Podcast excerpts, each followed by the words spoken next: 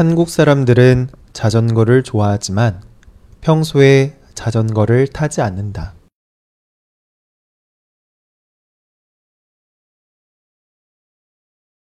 한국 사람들은 자전거를 좋아하지만 평소에 자전거를 타지 않는다.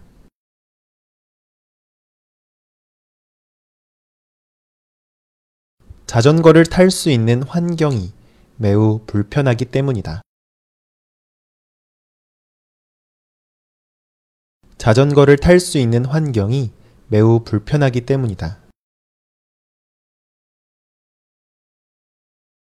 특히 서울에서는 자전거 타기가 굉장히 어려웠다.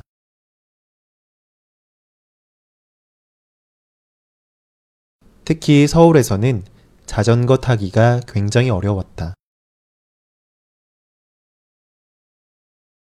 그런데 최근 서울시가 사대문 안 도로를 줄이고 자전거 전용 차로를 개통하기로 했다.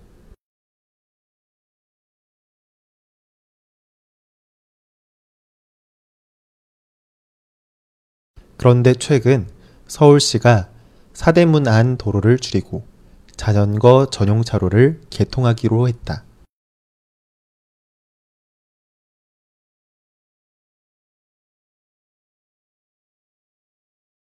다른 교통수단을 대체해 자전거로 출퇴근할 수 있는 환경을 만들기 위해서다.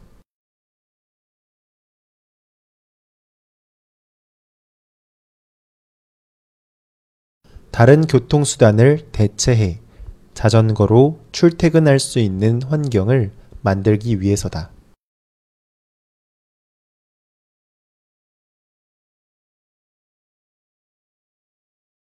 한국 사람들은 자전거를 좋아하지만 평소에 자전거를 타지 않는다. 자전거를 탈 수 있는 환경이 매우 불편하기 때문이다. 특히 서울에서는 자전거 타기가 굉장히 어려웠다.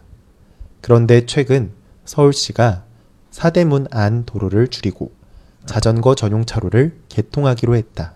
다른 교통수단을 대체해 자전거로 출퇴근할 수 있는 환경을 만들기 위해서다.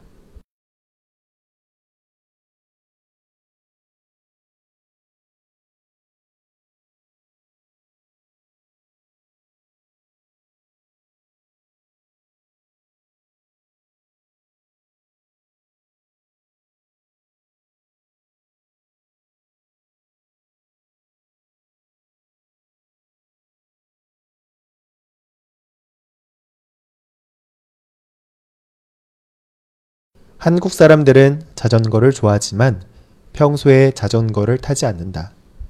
자전거를 탈 수 있는 환경이 매우 불편하기 때문이다. 특히 서울에서는 자전거 타기가 굉장히 어려웠다. 그런데 최근 서울시가 사대문 안 도로를 줄이고 자전거 전용 차로를 개통하기로 했다. 다른 교통수단을 대체해 자전거로 출퇴근할 수 있는 환경을 만들기 위해서다.